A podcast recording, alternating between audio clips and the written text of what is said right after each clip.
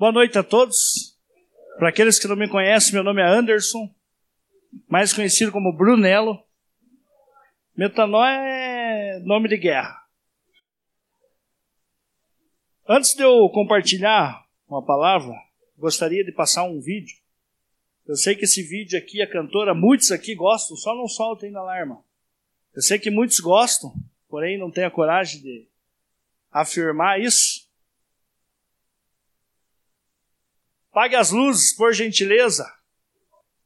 Prestem atenção nesta canção. I wanna leave my on the of time. Know there was something that meant something that I left behind. When I leave this world, I'll leave Deus, a minha oração, Deus, diante deste vídeo, é que o Senhor nos ajude a compreender, ó Pai, entender a nossa missão aqui na terra. O propósito no qual nós fomos criados, Senhor.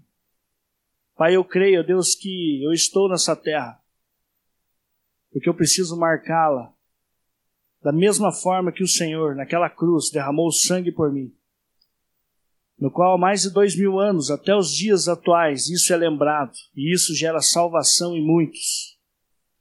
A minha oração é que o Senhor gere em cada coração aqui o anseio e o desejo de servir o Senhor no teu reino, e poder fazer história, deixar o seu nome escrito na história, ser lembrado por aquilo que marcamos aqui nessa terra, Deus.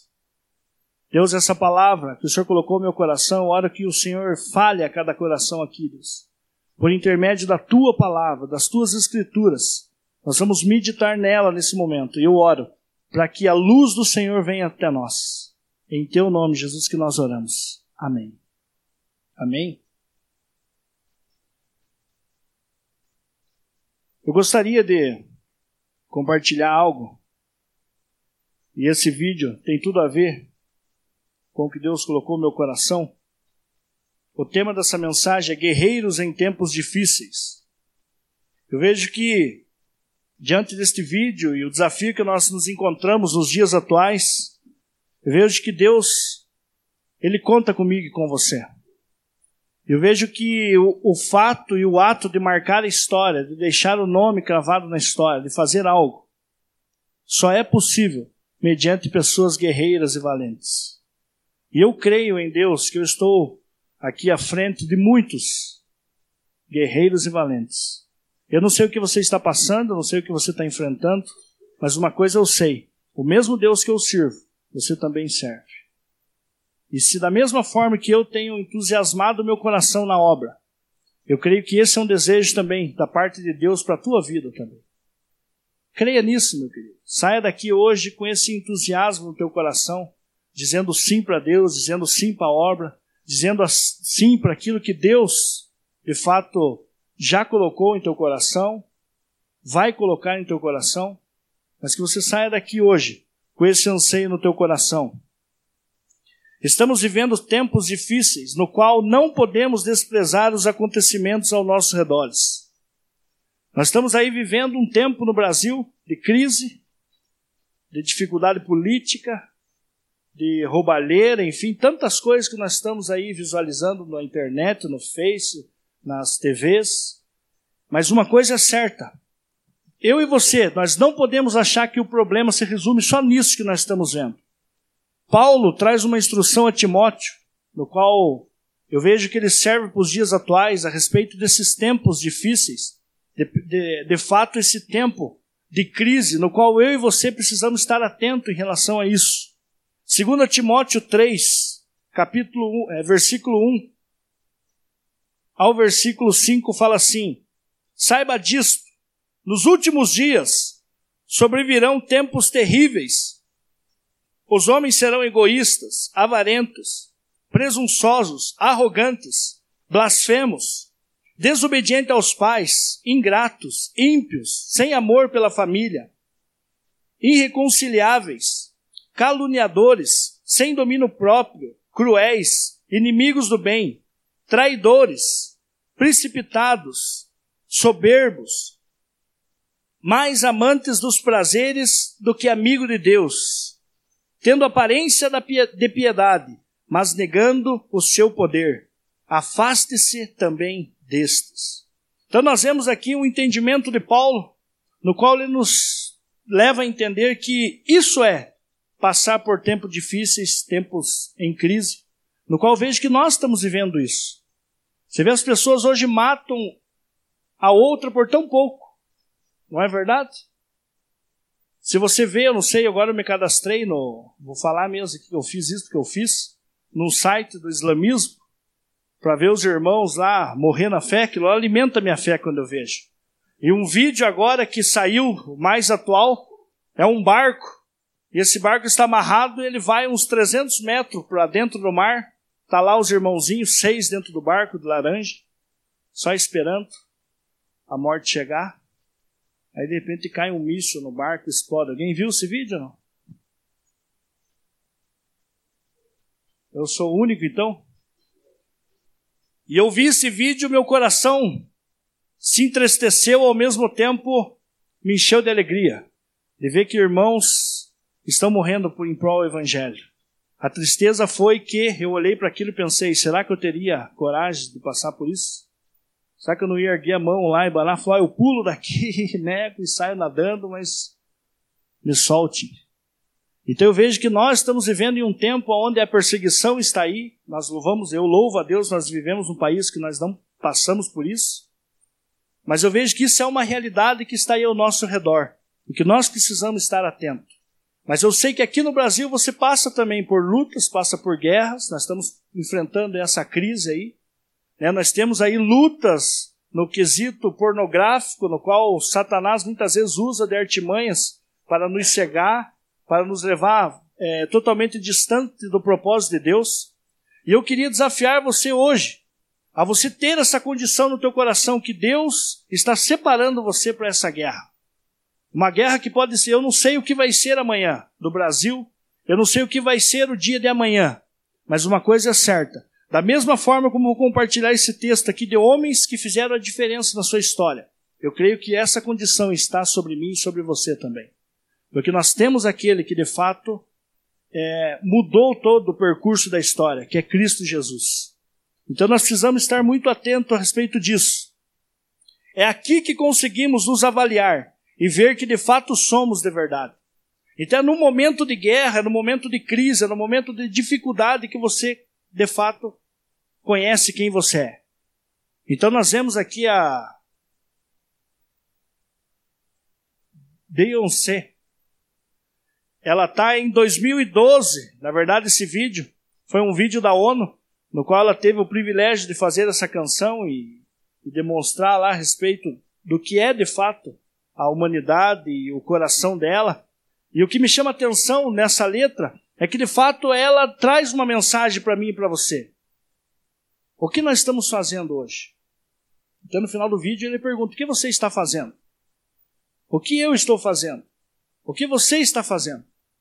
E é nesse período no qual você se encontra hoje, talvez em crise, seja financeira, questão do desemprego, seja qual for a tua luta, é nesse momento que você precisa entender que você está sendo forjado para uma grande batalha. Você precisa ter isso no teu coração. É nas batalhas travadas ao longo da história que perpetuaram nomes como Rei Davi. Quantos aqui já ouviram a história de Davi? Jonatas, filho de Saul, que fez um pacto com Davi também. Quantos conhecem essa história? Sansão, Abissai, Abner, Joabe, Neemias. Vamos mais aqui atual, Aquiles, Heitor, Leônidas de Esparta, Gengis Khan e por aí vai. Quantos guerreiros que eu e você lembramos hoje, porque eles marcaram a história. Eles fizeram a diferença. Seja em meio a uma crueldade ou não, como alguns ali fizeram, mas marcaram a história. Então eu vejo que é num período de guerra, onde eu e você temos o privilégio de perpetuar o nosso nome. Eu não sei que quantos assistiram Troia. Você pega o início de Troia, hora que Aquiles está cansadão, dormindo na sua cabana, e ali está o campo de batalha para ser então travado a guerra, e aí os dois generais, os dois reis, escolhem cada um do seu, o melhor do seu batalhão, do seu exército para lutar ali e definir toda a guerra. E de repente Boagrios do, do inimigo estava ali já pronto para a guerra e Aquiles tirando uma sonequinha. Aí o piá, um piazinho, o mensageiro, vai lá chamar ele, lembra disso? Aí de repente o piazinho, ele ao subir ao cavalo, ele fala, o piazinho olha para ele e fala assim: se você soubesse o tamanho do guerreiro que você vai enfrentar, você jamais ia sair daqui. Ele, ele coloca assim: eu jamais ia ter essa coragem. Aquiles olha para o menino e fala assim: por isso que teu nome jamais será lembrado na história. Então você vê que homens que marcaram a história foram homens valentes, homens que de fato não correram da guerra e enfrentaram a batalha. E diante de todos esses guerreiros aqui, eu gostaria de trazer aqui alguns princípios a respeito de um só. Eu poderia falar de Aquiles, mas não entendo muito dele, até porque eu nunca tive a vontade de pesquisar muito. Gengis Khan, muito menos. Sei que ele era um mongol e foi destemido. Podia falar de outros, mas não vou falar. Eu vou falar aqui de algo que eu tenho propriedade por ter estudado, que é um guerreiro da Bíblia. Eu gostaria que você abrisse lá em 2 Samuel. 2 Samuel 23. Para aqueles que estão fazendo classe de membresia comigo, com certeza nesse momento você já achou aí, amém? Estamos estudando sobre a Bíblia, né? Ela tem 66 livros, 39 no Velho, 23, 27 no Novo. 2 Samuel 23, do 9 a 10, fala assim: E depois de Eleazar, filho de Dodô, filho de Aui, aí ó, para quem vai ser mãe, ótimos, ótimos nomes. Entre os três valentes que estavam com Davi, quando provocaram os filisteus que ali se ajuntaram à peleja, e quando se retiraram os homens de Israel, este se levantou e feriu os filisteus até lhe cansar a mão, e ficar a mão apegada à espada. E naquele dia o Senhor efetuou um grande livramento, e o povo voltou junto dele somente a tomar os despojos, despojos, despojo, despojo da batalha, aquilo que sobrou da batalha. Então nós vemos aqui a respeito de um guerreiro. E eu gostaria de mostrar para você que algumas características no qual eu e você precisamos ter hoje. Então eu parto do princípio, falando de mim, que eu estou em uma batalha. Eu creio nisso. A partir do momento que eu confessei a Cristo, a partir do momento que o Espírito Santo me convenceu da justiça, pecado e juízo, que eu confessei que Cristo era meu único e suficiente Salvador, eu travei uma batalha nesse exato momento, com duas pessoas especificamente. Uma delas, comigo mesmo, com a, com a minha carne, com as minhas vontades, com as minhas emoções no qual Paulo nos ensina a carta aos Efésios que eu preciso me despir do velho homem e me revestir da nova criatura em Cristo Jesus. E isso, meu querido, sem hipocrisia, é uma luta fazer isso diariamente. Todas as vezes que o Espírito Santo me mostra algo que precisa mudar em mim, é uma luta, eu preciso lutar contra isso. Eu preciso batalhar contra isso. É verdade isso? Não é assim? Também nós temos uma outra luta, que eu também não posso deixar falar, que você já sabe de quem eu vou falar, né? Do miseravão. No qual a palavra nos fala lá em Efésios 6, a partir do verso 12 em diante, Paulo nos traz essa instrução, que a nossa luta não é contra carne nem sangue, mas contra principados e potestades nas regiões celestiais. Então a Bíblia fala a respeito disso. E se a Bíblia me traz esse entendimento, eu preciso acreditar nisso. Porque a Bíblia é um livro inspirado divinamente por Deus. Então tudo que está aqui contido, eu preciso crer nisso. Então, partindo do princípio que eu estou nessa batalha, eu preciso crer em Deus. Que existem algumas características em mim extremamente necessárias para mim obter êxito naquela guerra, naquela vitória em relação àquilo que eu vou enfrentar eu preciso visualizar em mim algumas características. E eu gostaria de compartilhar com você para que você também analisasse isso. Primeiro ponto que eu tiro aqui desse grande guerreiro valente chamado Eleazar, para te contextualizar, Davi, ao fugir de Saul, em um determinado momento, isso eu aconselho você ler lá 1 Samuel, a partir do verso 12, começa a falar a história de Davi, 2 Samuel, Crônicas, os reis ali falam da história de Davi, eu aconselho você procurar isso. Hoje eu desafiei o grupo da classe de membresia. Apesar que o acesso à internet às vezes prejudica isso, eu desafiei, uma irmã já pesquisou, já achou no Google ali. Mas eu desafiei eles o seguinte: conhecer a Bíblia. Perguntei para eles o seguinte: qual o profeta que andou um ano com as nádegas de fora? Não precisa me falar aqui, mas tem isso. Talvez você fique pensando, meu Deus, ficou louco, Brunel. Tem na Bíblia. É só você ler, que você vai conhecer. E fala ali várias e várias outras coisas. Então existem histórias na Bíblia, na Bíblia que além de elas serem, é, como que eu posso falar, além de serem algo revelador para nós, algo curioso, que também nos ensina algo. Então aqui nós vemos o quê? Que na Bíblia ela fala que existe um determinado momento que Davi ele fugiu de Saul e ele foi para uma caverna chamada Caverna de Adulão. E ali a sua família, os seus irmãos acompanharam ele e se esconderam com ele ali de Saul. Por que isso? Porque Saul até então já tinha chegado até Saul, Samuel já tinha revelado que Deus tinha desprezado ele como rei e já tinha ungido um novo rei. E ali Saul fica atormentado, no qual o próprio Davi se dispõe a ficar tocando ali a sua harpa distorcida para tirar os espíritos maus ali de Saul. Aí de repente algo acontece. Saul começa a desconfiar de Davi e ver que Davi era o escolhido. E ali começa toda uma perseguição no qual ele precisa fugir para esse para esse local, e a Bíblia fala que todos os seus parentes e irmãos foram junto com ele. Mas como se não bastasse, a Bíblia conta que nessa caverna se juntou mais 400 homens junto com ele homens guerreiros, valentes, prontos para a guerra, homens ungidos por Deus e tudo mais. é isso que a Bíblia fala? Não.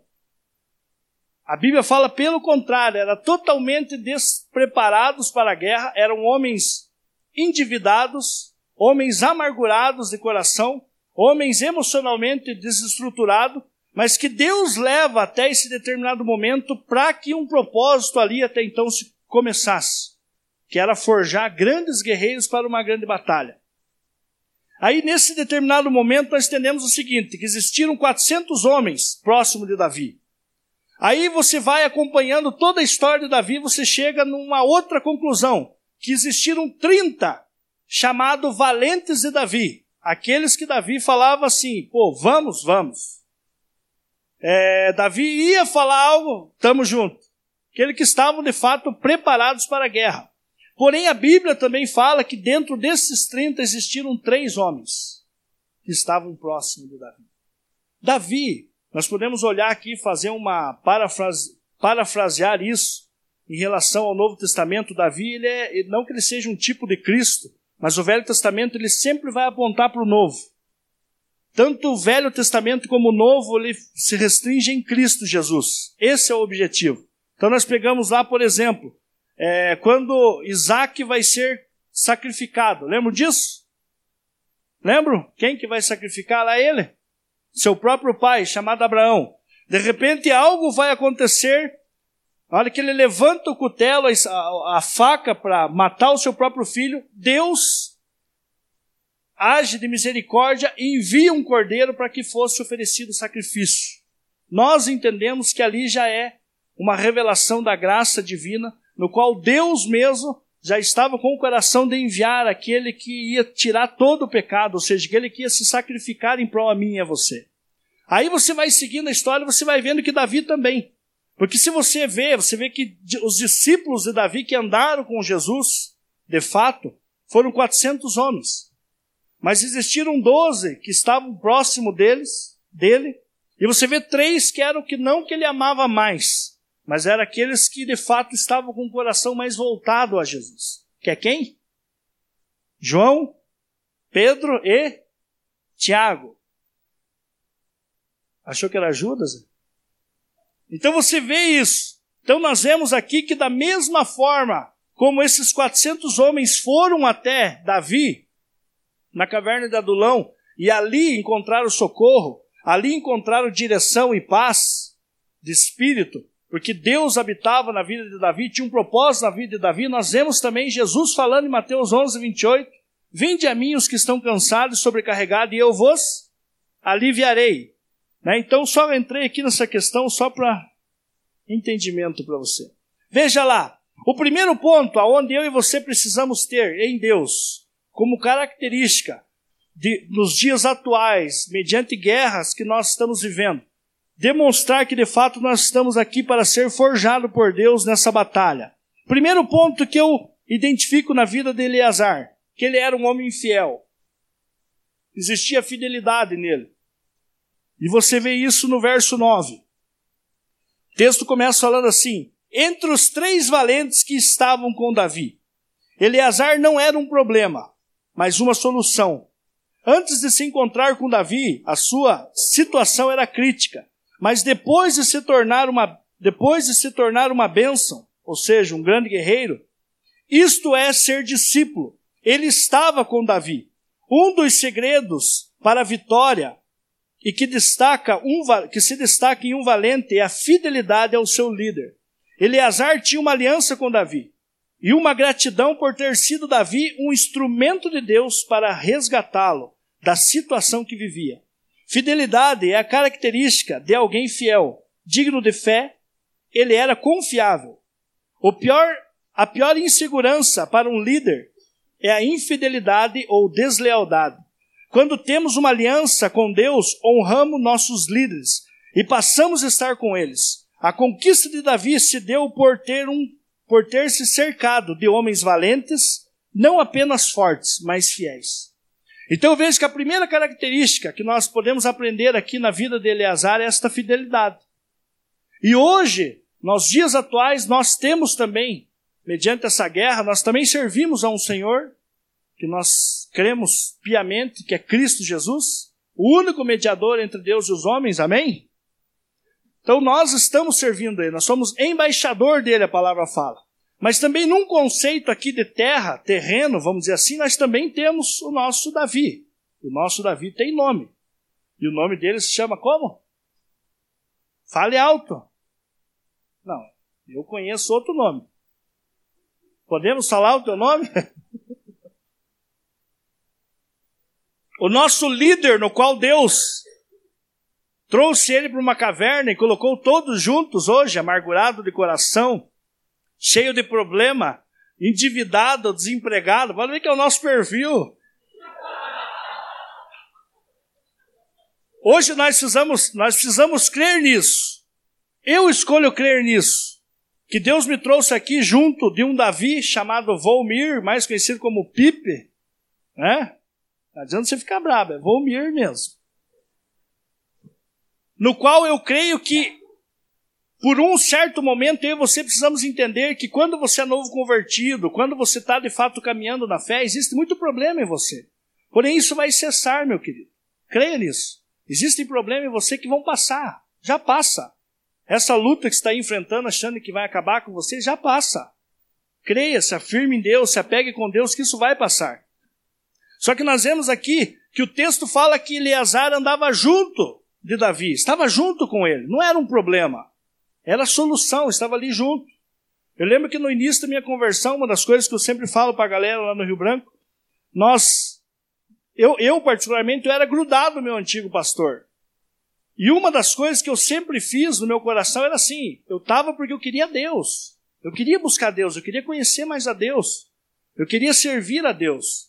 Porque até então, há uns quatro anos, quatro anos e meio, eu estava ali perdido na cocaína, perdido na maconha, sem solução de vida, achando que ia morrer a qualquer momento. Aí de repente me apresentam a fé, me falam de algo que pode mudar minha vida, o Espírito Santo começa a moldar a minha vida, eu comecei a crer naquilo, falei, não, é isso que eu quero.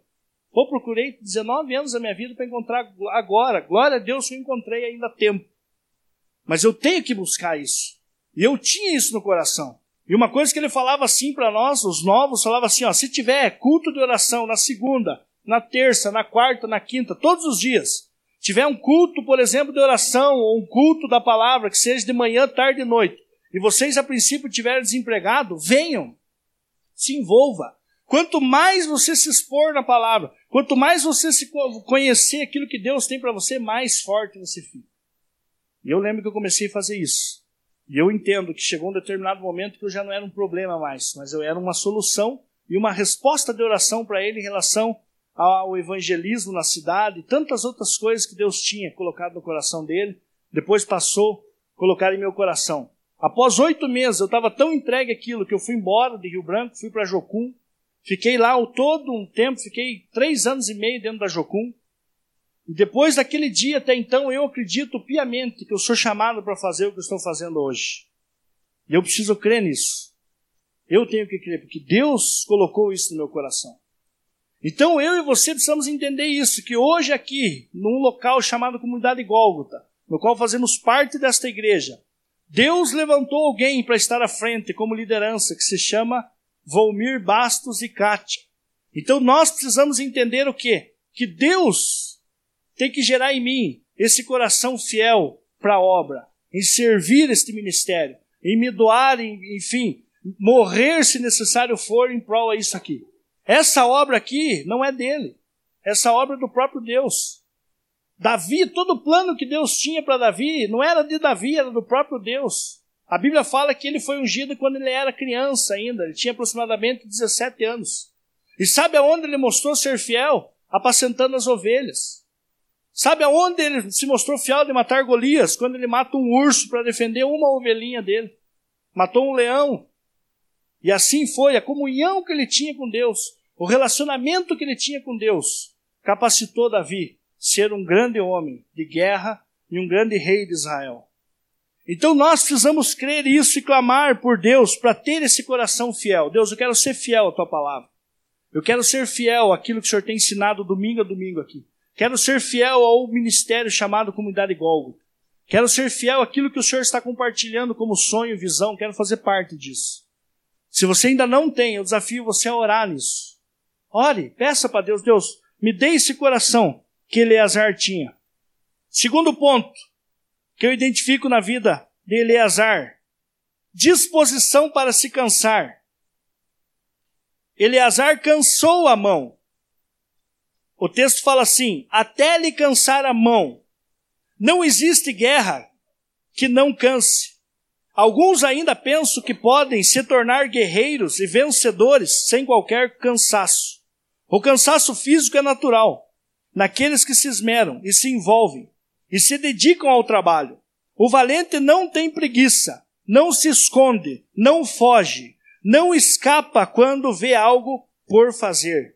O valente não fica preso dentro de sua casa, ocupado com, seus, com suas próprias coisas. Paulo diz a Timóteo: Nenhum soldado em serviço se envolve em negócios desta vida, porque seu objetivo é satisfazer aquele que o arregimentou.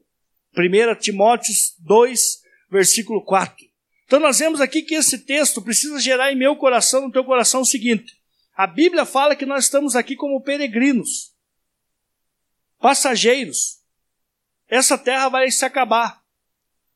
O teu bem aí que você adquiriu devido ao teu trabalho e a bênção que Deus abençoou você na tua saúde para você conquistar o que você tem, isso vai acabar, vai perecer.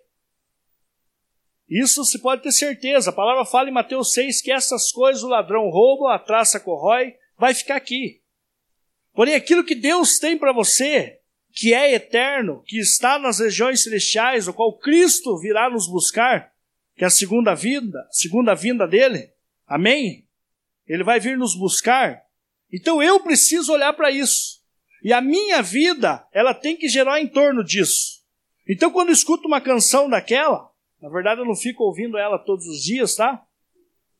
Mas quando chegou para mim este vídeo, né, algo falou no meu coração, pô Deus, eu quero fazer parte disso. Eu quero marcar a tua história. Eu quero deixar algo de fato relevante para que as pessoas olhem e falem, pô, eu fui abençoado por ele. Né, pô, me levou o entendimento, me esclareceu, pagou o preço para me ajudar. Essa semana, ontem, né, eu estou ajudando um rapaz e esse rapaz ontem tentou se matar. Pensa na frustração que me deu. Cortou os pulsos. A sorte, nós estávamos num curso. A mulher sentiu de ir ver em casa para ver ele. Algo incomodou ela e esse algo, acredito piamente que é o próprio Deus. Levou ela, chegou lá, ele estava no banheiro. sanguentada, levou um susto na hora.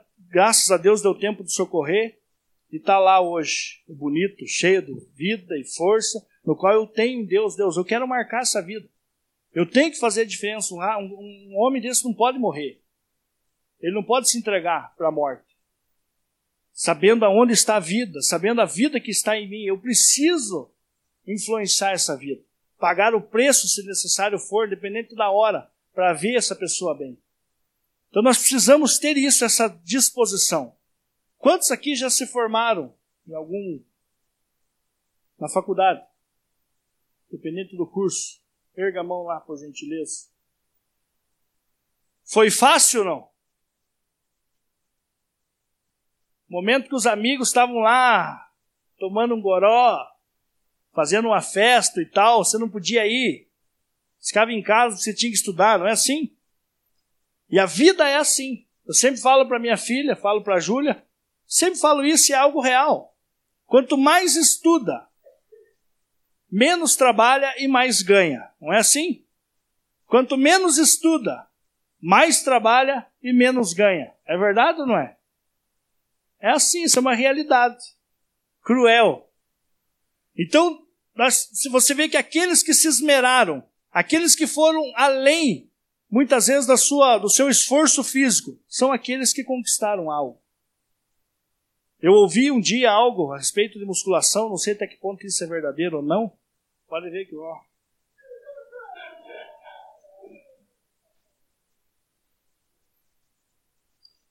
Que o músculo ele só começa a definir após chegar um momento onde já você perdeu, se esvaiu toda a tua força. É aquele momento que o que eu, eu gosto muito de ver, eu vou me vou confessar agora, vou abrir meu coração. Gosto muito de ver o treinamento do Arnold Schwarzenegger.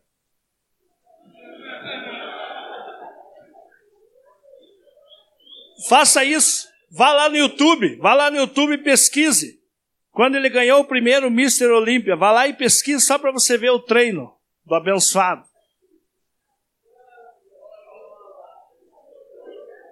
Pô, agora os caras. Ah, vou deixar um momentinho. Então você vê o quê? Que se, se isso de fato for real, eu até eu acho que faz sentido. Alguém sabe disso para afirmar? eu vi que o. Banou a cabeça, é verdade isso, né? Que aonde está já o, o, o, limite que você já não aguenta mais para fazer uma rosca direto, quer que eu faça a posição? é o momento onde você não aguenta mais, que você começa a dilatar os teus músculos, definir os teus músculos e ficar assim, ó. que zoeira, né? Então eu vejo que hoje, nos dias nossos, nos nossos dias, nós precisamos ter isso conosco, que é o momento que quando você acha que não vai mais, avance, meu querido. Deus está com você. Algo que me chama a atenção, que o texto em hebraico do nome Eleazar quer dizer Deus ajuda. E eu creio que nós não temos o nome Eleazar, não sei, tem algum Eliezer aí, ou Eleazar aqui dentro? Não. Né? Mas eu creio que o Deus nos ajuda em Cristo Jesus, Ele já nos ajudou, Ele nos deu salvação, tem nos fortificado a cada dia em Cristo Jesus. Então nós precisamos crer que no momento que você acha que não tem solução, só te resta uma coisa: se prostre diante dele para que ele faça. Não tente, não queira fazer algo que não cabe a você fazer muitas vezes. Se dobre diante dele e ele vai resolver a tua situação. Ele vai.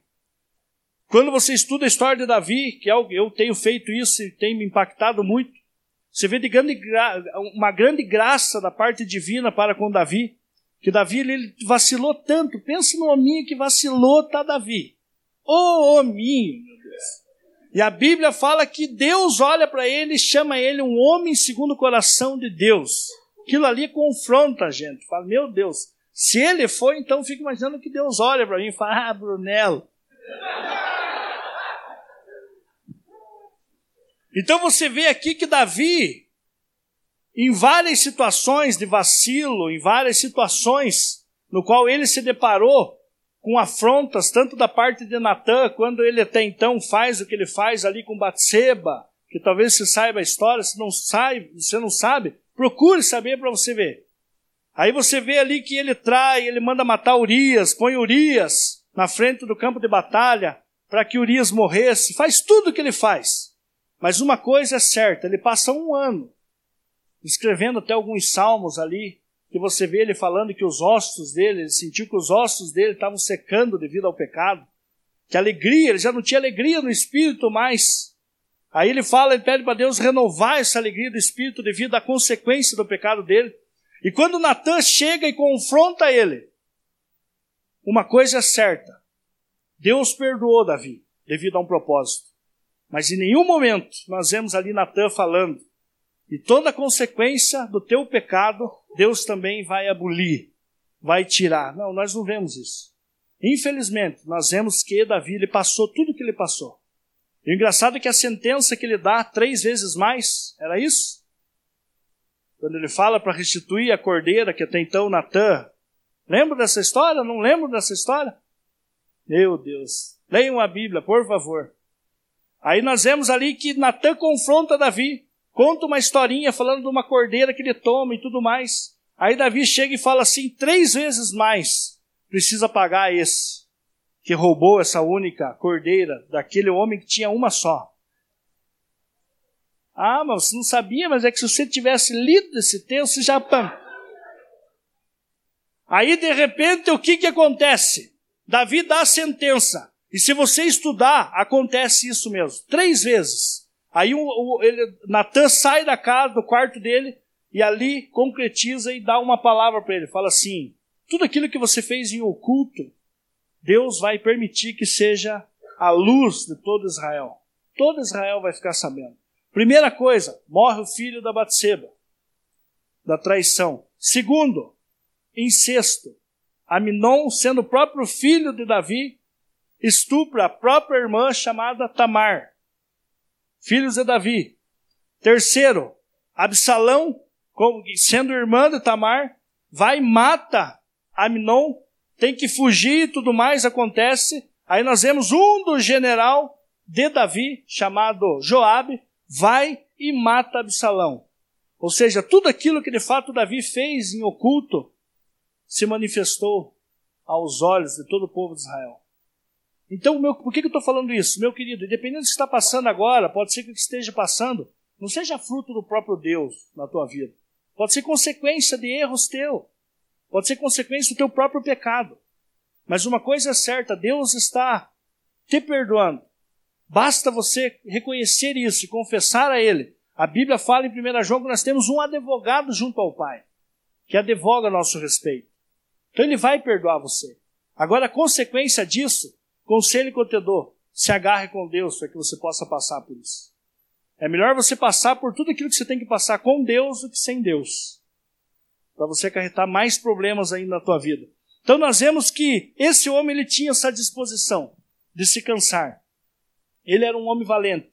E eu vejo que eu e você temos que ter essa disposição em nós.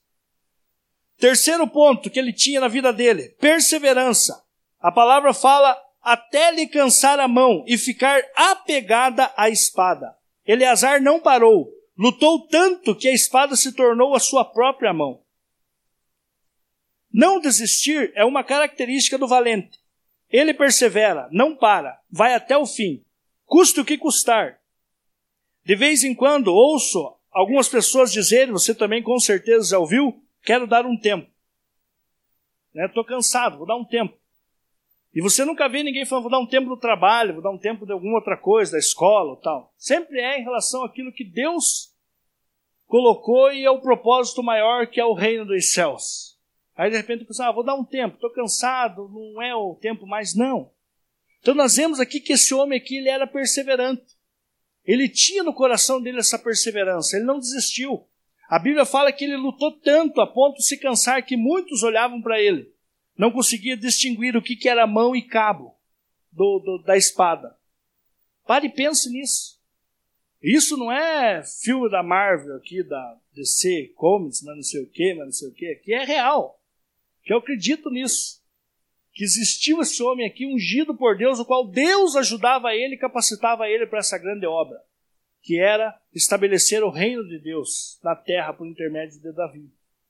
Então nós precisamos ter que nós temos essa condição hoje. É possível na minha vida e na tua vida isso. Ser perseverante, não desistir por, por qualquer coisa.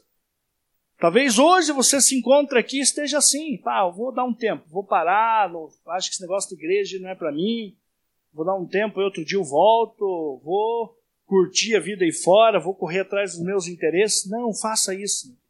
Não faça isso. Aqui, estar aqui é sinônimo de bênção, é sinônimo de união, sinônimo de proteção para a tua vida. Estar aqui né, faz de você cada dia uma pessoa melhor para Deus, para você mesmo e para as pessoas que te cercam.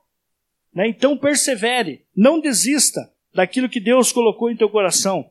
Texto de 1 Coríntios 15, 58 fala assim: Sede firmes e constantes, sempre abundantes na obra do Senhor, sabendo que no Senhor o vosso trabalho não é em vão.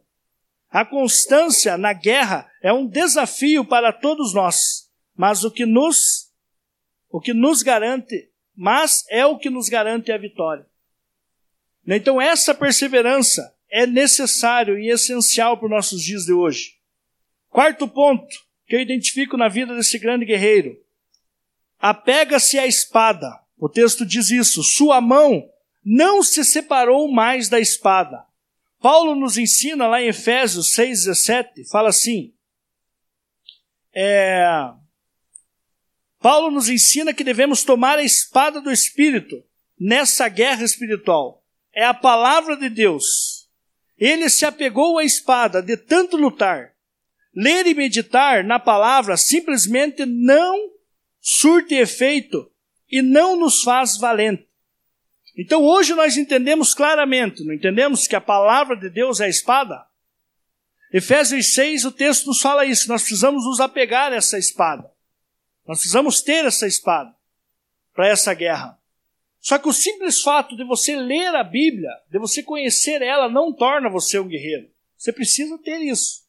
Até porque um guerreiro com a espada na mão, sem que, ela, sem que ele use essa espada, quer dizer nada. Eu já falei isso nas pregações, há tempos atrás, numa pregação, e falei que o fato de você usar um kimono não valida você um guerreiro. O fato de você pôr luvas na tua mão aí de Muay Thai, seja qual for de boxe e tal, não valida você um lutador. O que faz de você um lutador é o treino que você faz. É a prática daquilo que até então você está aprendendo. Tiago 1, 22, nós entendemos o livro de Tiago que ele nos ensina isso. Para mim e para você não ser simplesmente ouvintes da palavra. Recapitulando, voltamos, voltar um pouquinho aqui. Então não torna você um lutador, um valente.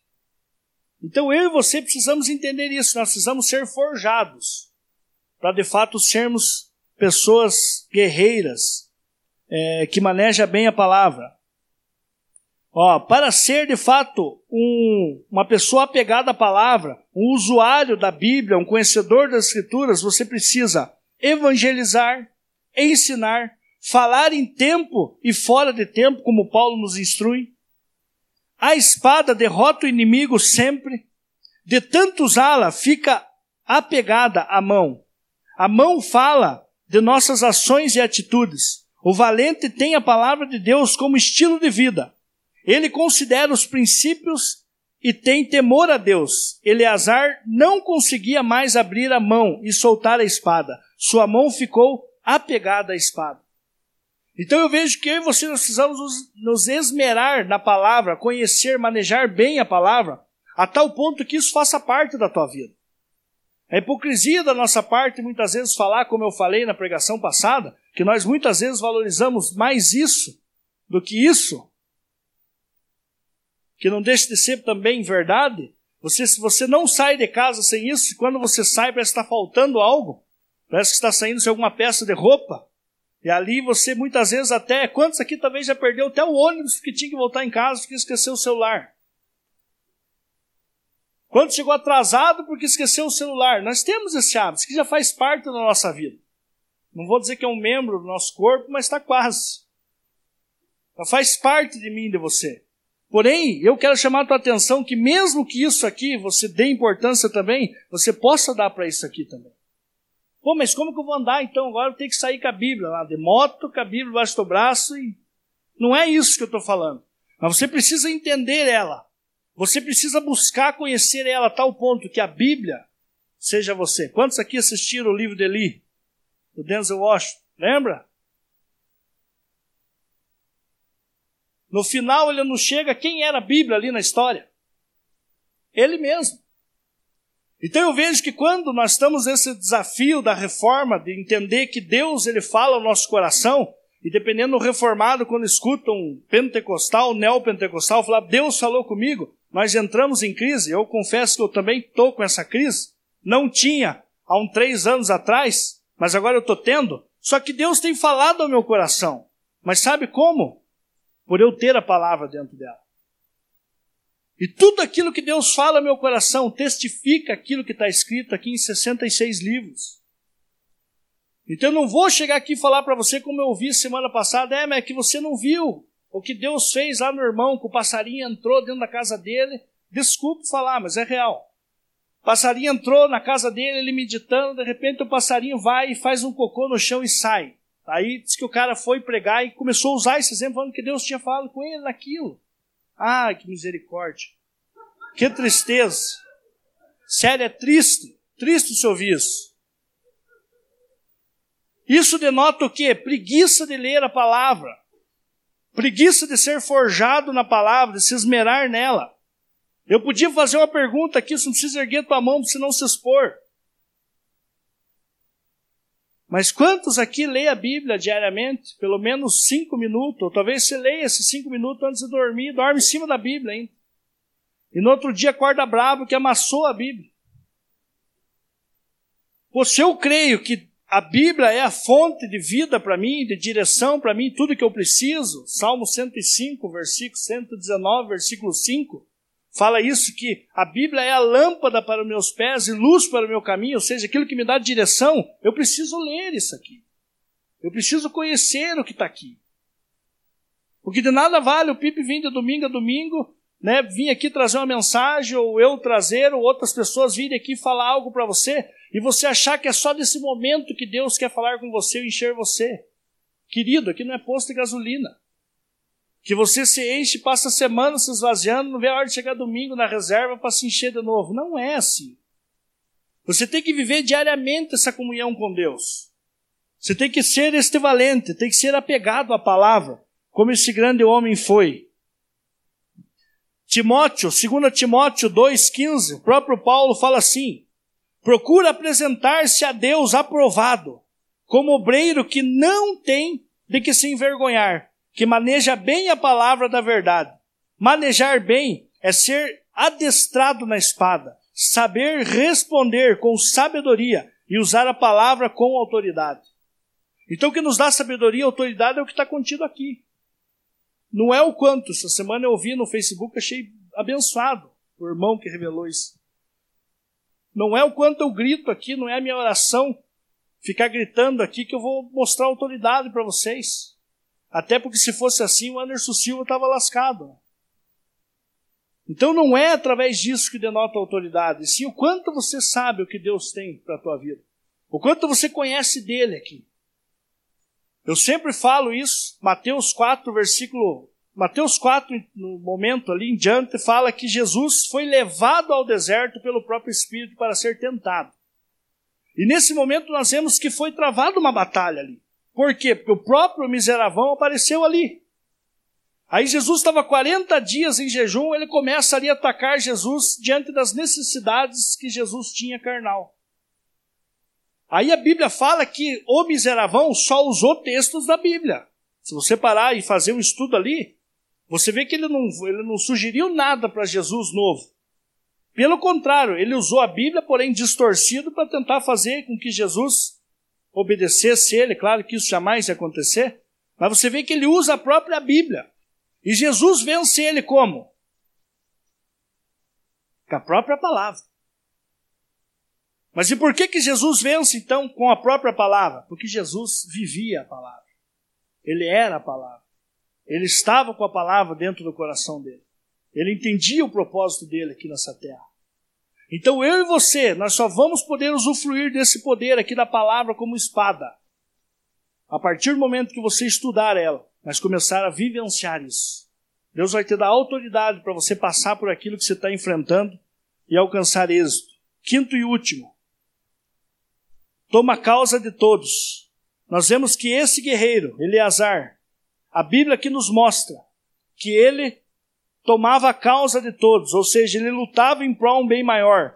A luta dele não era só para a satisfação dele mesmo. Ele não estava lutando só para resolver os seus conflitos pessoais. Mas nós vemos aqui o texto falando que ele pensou também nas pessoas. Eleazar, o valente de Davi, guerreou como se tudo dependesse dele. Essa é uma postura de um guerreiro. Ele sabe que cada um tem sua parte que somos uma equipe, tem consciência de que somos um corpo e que a conquista é sempre coletiva, porém não descuida de sua parte. Eleazar lutou como se tudo dependesse dele e ao mesmo tempo tudo dependesse de Deus. Assim pensa e age um valente. Ele não espera pelos outros, mas age, age e tem iniciativa assume sua responsabilidade, independente de atitude dos outros. O texto fala assim, versículo 10: E o povo voltou para onde Eleazar estava, somente para tomar os despojos. O valente disponibiliza os recursos, dá alimento, pensa no coletivo e não em si mesmo. Todos puderam usufruir dos despojos, pois o valente é altruísta e não egoísta. É aquele que pensa nas pessoas e não em si mesmo. Então eu vejo que nós necessitamos essa característica nos nossos dias. Você na tua vida. Uma coisa é certa. Eu foi a maior bênção divina eu tomar iniciativa em Deus de ter ido embora da minha cidade. Eu fui para Belo Horizonte e ali eu fiz a minha participei da Jocum, fui para Venezuela, fui para vários lugares do Brasil mesmo. E ali hoje com a maturidade e o conhecimento que eu tenho, eu vejo como eu consegui vencer algumas coisas na minha vida. Eu só consegui passar por algumas coisas porque os meus olhos não ficaram mais fitados em meus próprios problemas. E eu comecei a visualizar problemas de outras pessoas.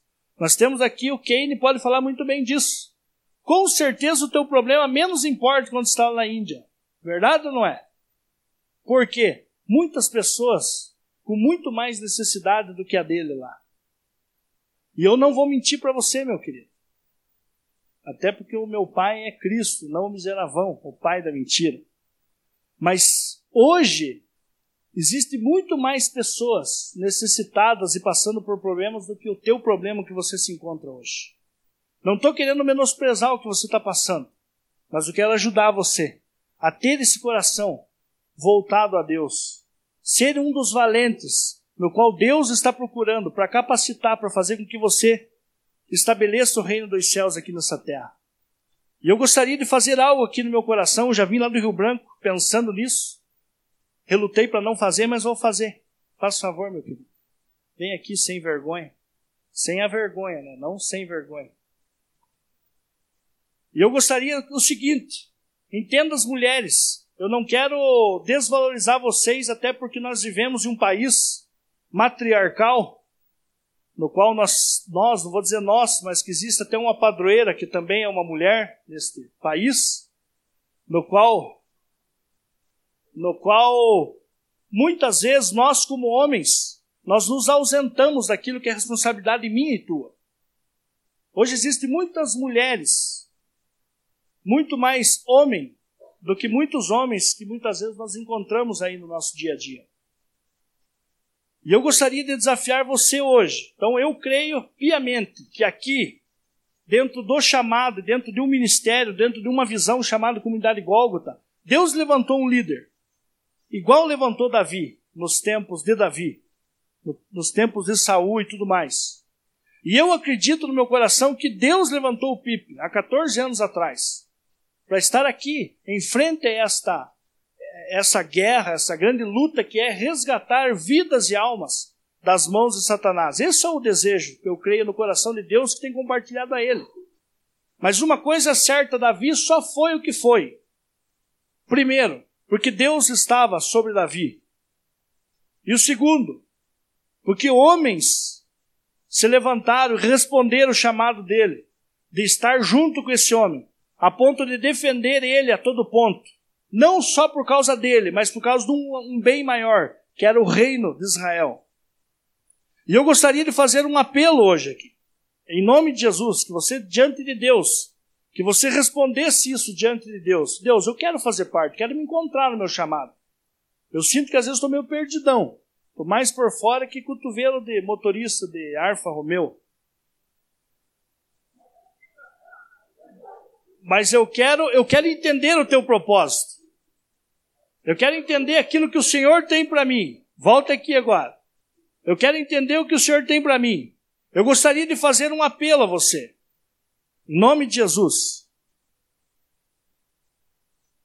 Você, homem, você, mulher, vai ficar orando. Em nome de Jesus. Para que Deus abençoe. Eu creio que nós temos uma grande obra pela frente. Crê nisso, querido? Mais do que eu, até. Amém. Eu creio que nós temos uma grande obra.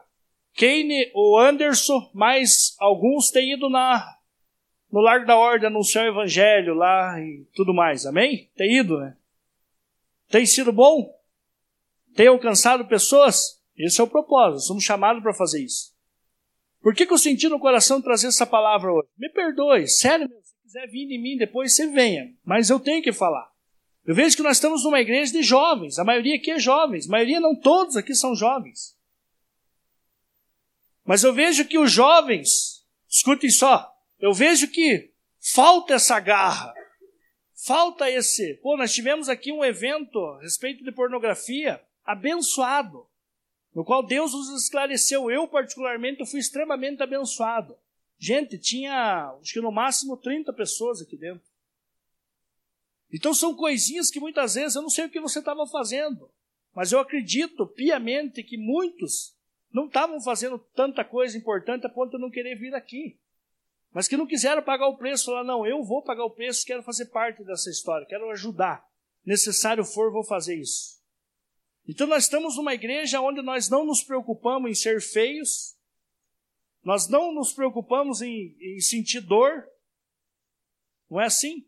Nós não nos preocupamos em tantas coisas, mas aquilo que de fato precisamos nos preocupar de verdade, que é implantar o reino dos céus e pagar um preço, se esmerar para ver acontecer, nós, me perdoe falar, estamos muito fracão.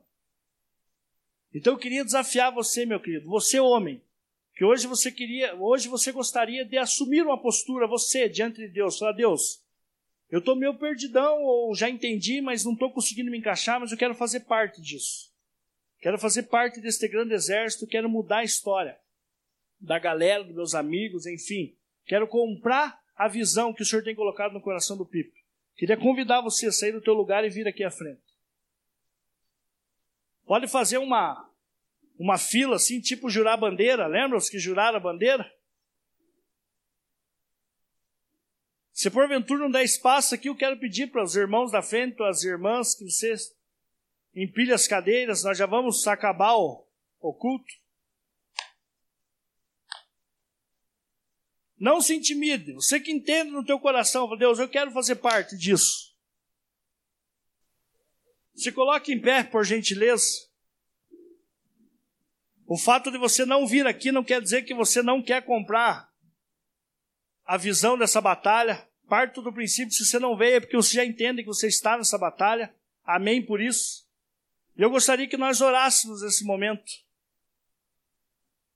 Cada um que está aqui, nós vamos crer nisso. Existe uma grande batalha aí fora. Existem pessoas morrendo.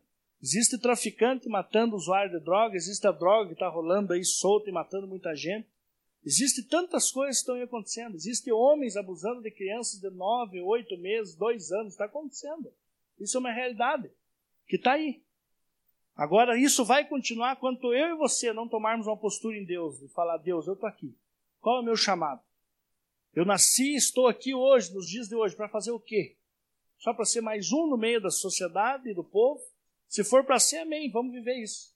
Mas se não é que Deus fale o teu coração, e traga o anseio de ser um valente e fazer a diferença nessa, história, enfim, nessa era que estamos vivendo nos dias atuais. Amém? Então eu gostaria de convidar você que veio aqui à frente, que você orasse nesse momento, colocasse seu coração diante de Deus e respondesse para Deus: Deus, eu estou aqui junto com esse homem aqui. Gostaria que vocês dessem a mão como sinal de, de unidade, porque nós não vamos fazer isso individualmente, vamos fazer isso no coletivo, né, como guerreiros ali.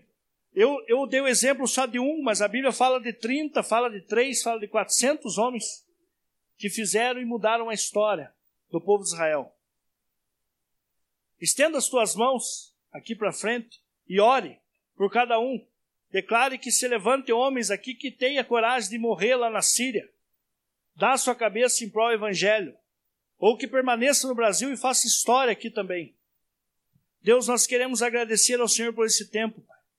Agradecemos ao Senhor, ó Deus, pela vida do Pipe, da Kátia, que o Senhor levantou há 14 anos atrás, para estar aqui, Deus, como guerreiros, como valentes, uma das coisas, Deus, que os valentes foram o que foram, porque eles tiveram Davi como exemplo de um grande homem. Pai, nós reconhecemos que o Pipe é um grande homem no nosso meio a cada dia, sim. Tem enfrentado lutas, tem enfrentado batalhas, no qual é visível olhar para ele e visualizar a tua presença. Ver o quanto o Senhor tem feito ele permanecer em pé mediante as lutas que ele tem enfrentado. Pai, nós estamos aqui como valentes para declarar diante do Senhor que nós estamos juntos nessa batalha, Pai. Eu oro pela vida de cada um que aqui está, sim. Aqueles que está, aquele que está reconhecendo que necessita ser um valente. Eu clamo ao Senhor que a tua força venha sobre cada um aqui, Pai. Nós vemos que todos os valentes ali, Deus, Abissai, Abner, Joabe, Deus, todos tinham a tua presença. Eram o que eram, porque o Senhor, tinha, o Senhor forjou a mão deles para a guerra. Então forja a nossa mão para esta batalha, nos capacita para esta guerra, para que possamos mudar a história de Curitiba, a história de jovens, Deus que estão morrendo na prostituição, na droga, longe dos teus caminhos. Pai, eu quero agradecer ao Senhor por esse tempo aqui, Deus. Obrigado por esse culto, obrigado por essa palavra. Que o Senhor gere em nós a cada dia fome e sede de justiça. É em teu nome, Jesus, que nós oramos, Senhor. Amém, Senhor. Amém?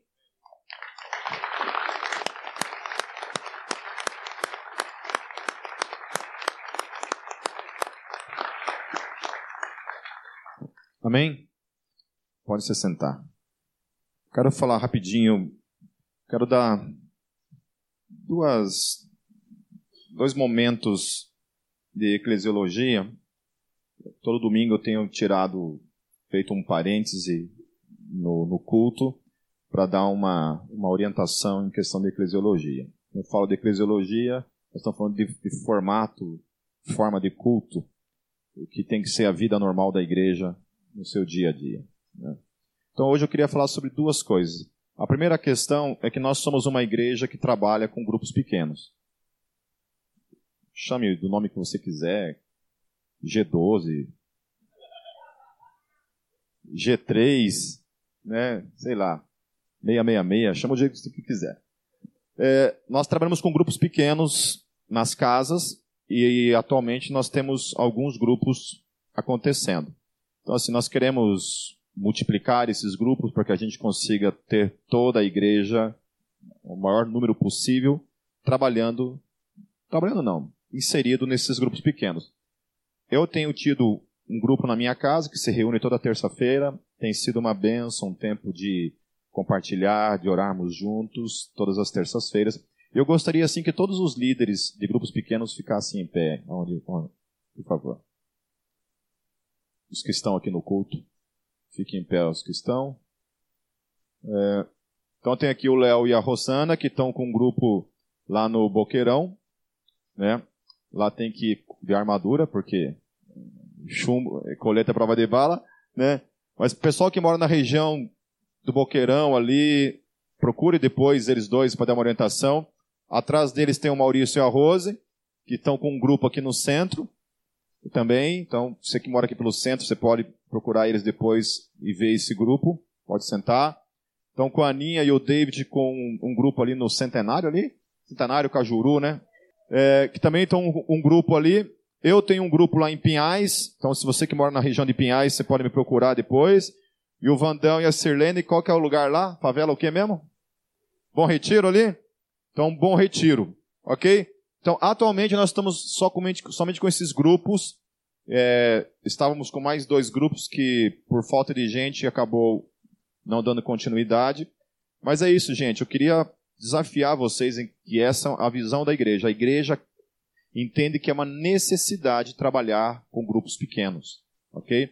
É um tempo de comunhão mais, mais intimista, mais próximo, e é, tem sido muito bom, uma experiência maravilhosa para todos nós. Esperamos em breve ter vários grupos, apesar de que a gente tem tentado fazer isso com o máximo de cuidado. Então, se você é aquela pessoa assim, abusada, traumatizada com essa visão de célula, quero te garantir que o que nós temos trabalhado aqui não tem nada a ver com isso. É somente um tempo para estarmos juntos, compartilhando a Bíblia e orando uns pela vida dos outros. E, e, comendo bastante. Bastante comida, graças a Deus.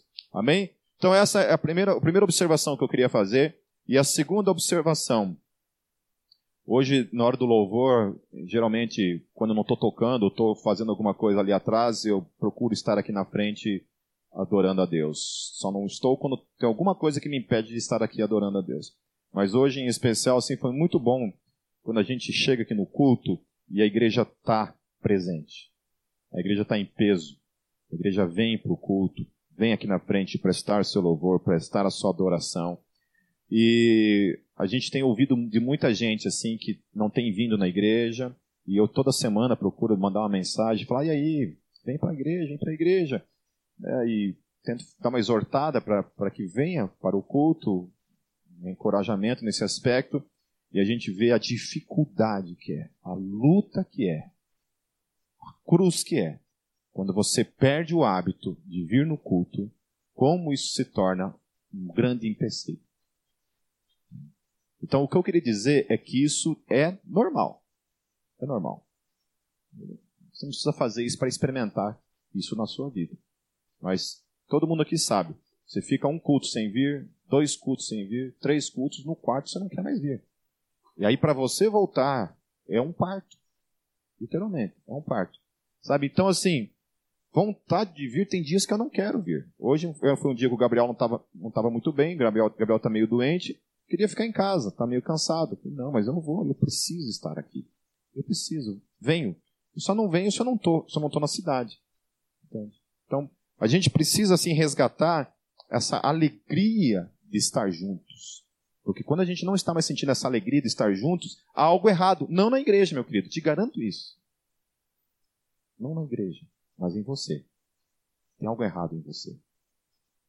Quando você perde o amor pelas pessoas, estar junto com as pessoas, há algo errado na tua vida, não na vida dos outros. O meu desafio e o teu desafio é amar essa pessoa que está ao seu lado, como Cristo amou e amou até até o fim, o nosso desafio como igreja é nos amarmos uns aos outros. Esse é o desafio. Amém? Então venha, sabe, resgate isso. Faça todo o esforço para vir nos cultos. Não aceite, não negocie isso. Tem gente que fala para mim, ah, chegou visita em casa. Mas, gente, sabe, começa a varrer a casa. Dá um jeito. Sabe? É, traz a visita para a igreja. É, fala assim, olha, é, dá um jeito varra a casa, faça alguma coisa. Mas é isso. Não marque compromissos no horário do culto, sabe? O culto é seis horas da tarde. Você só tem, como igreja, nós temos somente um culto durante a semana, que é no domingo. E não negocie isso. Então, a segunda questão que eu queria deixar como exortativa para todos nós aqui é cuidado. Cuidado, cuidado e cuidado com a praticidade de não vir mais nos cultos, de vir esporadicamente. Amém? Não, não deixe isso se tornar um hábito na sua vida, em nome de Jesus. Amém?